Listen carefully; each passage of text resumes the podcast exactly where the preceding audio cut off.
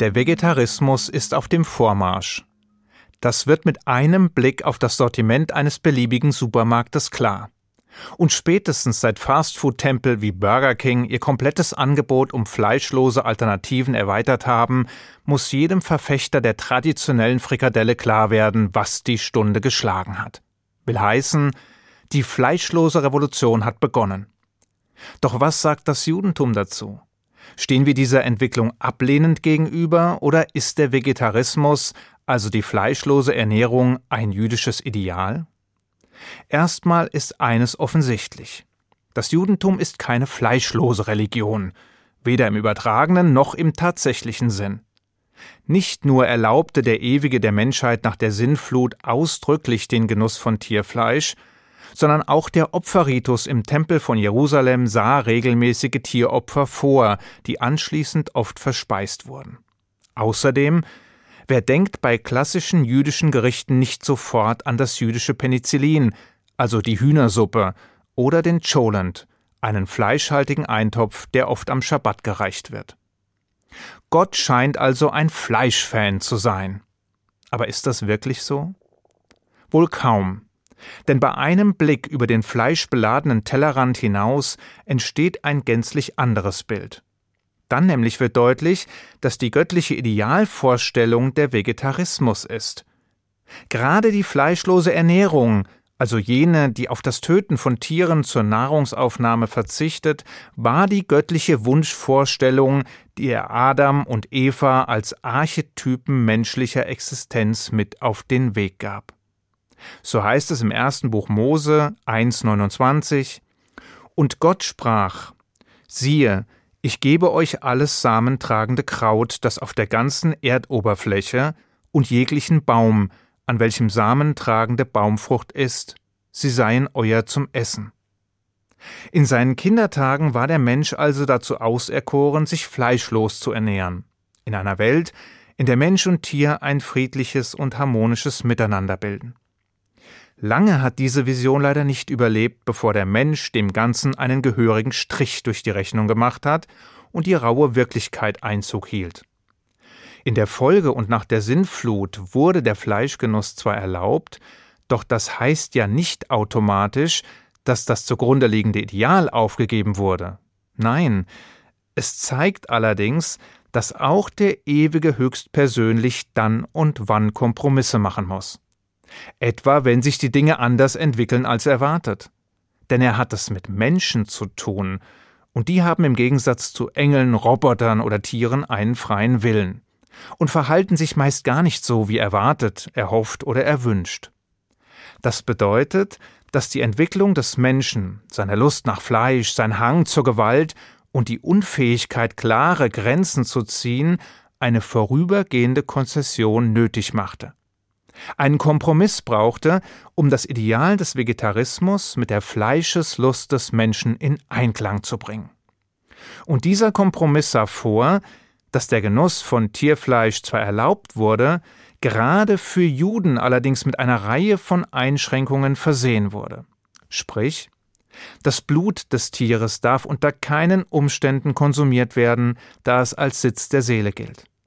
Außerdem soll durch die Kashrut-Gesetze sichergestellt werden, dass die Zahl der zum Verzehr erlaubten Tiere massiv eingeschränkt wird und dass eine möglichst humane und schmerzlose Schlachtung der Tiere erfolgen muss und dass eine Abscheu vor dem Blutvergießen kultiviert wird und dass wir uns bewusst sein sollen, dass es sich bei dem Tier um ein fühlendes Lebewesen handelt, ein Geschöpf Gottes, das für unser Wohl sein Leben lassen muss und vieles mehr. Als der Nobelpreisträger Yitzhak Bashevi Singer gefragt wurde, ob er wegen seiner Gesundheit Vegetarier sei, antwortete er Nein, wegen der Gesundheit der Tiere.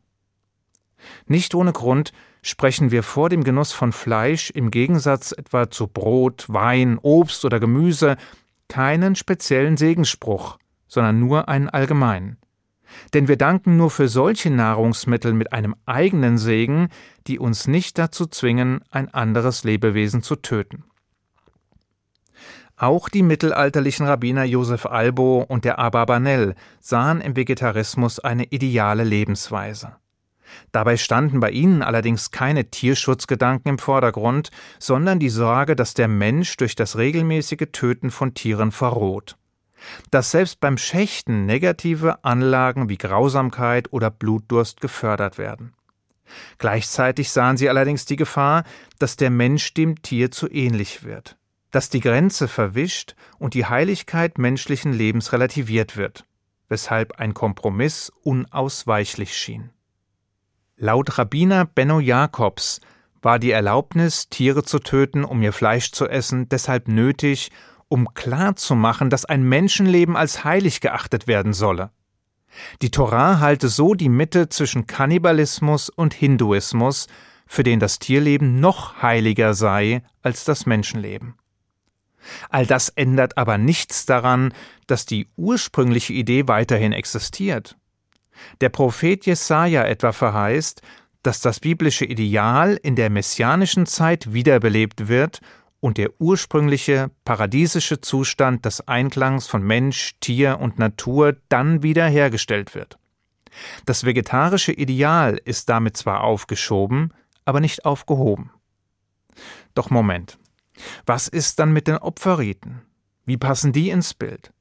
Schließlich sollen diese dereinst wieder reaktiviert werden. Es heißt doch, dass der Opferdienst wieder aufgenommen wird, wenn der dritte Tempel in Jerusalem gebaut wurde. Doch eins nach dem anderen. Wenn es nach Maimonides, dem größten Religionsphilosophen des Mittelalters, geht, handelte es sich auch bei den Tieropfern um einen Kompromiss. Diese seien vor allem ein Zugeständnis an die Riten heidnischer Völker gewesen, die das Judentum nicht von heute auf morgen hat abschaffen können. Sie waren der Mittelweg zwischen der Praxis der nichtjüdischen Umgebung und der Wahrung jüdischer Ideale. Dabei wurden Art und Anzahl der Opfer im Vergleich zu den anderen Kulturen massiv eingeschränkt und auf den Dienst im Tempel reduziert. Bedeutet, wenn schon Opfern, dann nur an einem zentralen Ort und nur unter engen Voraussetzungen. Wie das Ganze im dritten Tempel von Jerusalem und während der messianischen Zeit ablaufen soll, ist dabei allerdings unklarer als Kartoffelbrei. Vor allem gibt es eine Reihe von Rabbinern, die meinen, dass es dann gar keine Tier, sondern nur noch Speiseopfer geben wird. So etwa Rabbiner Abraham Yitzhak Cook, der mit seinem Essay eine Vision von Vegetarismus und Frieden, außerdem ein kraftvolles Plädoyer für den Vegetarismus abliefert. Doch auch hier lohnt ein zweiter Blick. Denn so sehr Rabbiner Cook den Vegetarismus propagiert, so klar macht er, dass die Verwirklichung dieses Ideals erst in ferner Zukunft vervollständigt werden kann. Denn erst einmal müsse es darum gehen, anständig, gut und gerecht mit anderen Menschen umzugehen. Und solange wir dazu nicht in der Lage oder willens seien, müssten die Tiere warten. Oder anders ausgedrückt, wir dürfen keine Abkürzung durch die Tierwelt nehmen, um uns unserer Verantwortung gegenüber unseren Mitmenschen zu entziehen. Das ändert aber nichts daran, dass der Vegetarismus ohne jeden Zweifel ein jüdisches Ideal ist. Außerdem, wer sagt denn, dass wir das eine nur auf Kosten des anderen tun können? Klar, wenn es um eine Wahl zwischen Mensch und Tier geht, dann fällt das Ergebnis eindeutig zugunsten des Menschen aus. Aber das muss ja nicht heißen, dass wir auf dem steinigen Weg zu mehr Menschlichkeit und Nächstenliebe nicht auch nach einem vegetarischen Lebensstil streben können. Denn auch wenn der Messias noch nicht in Sicht ist, ist eines sicher. Die Tiere werden es uns danken.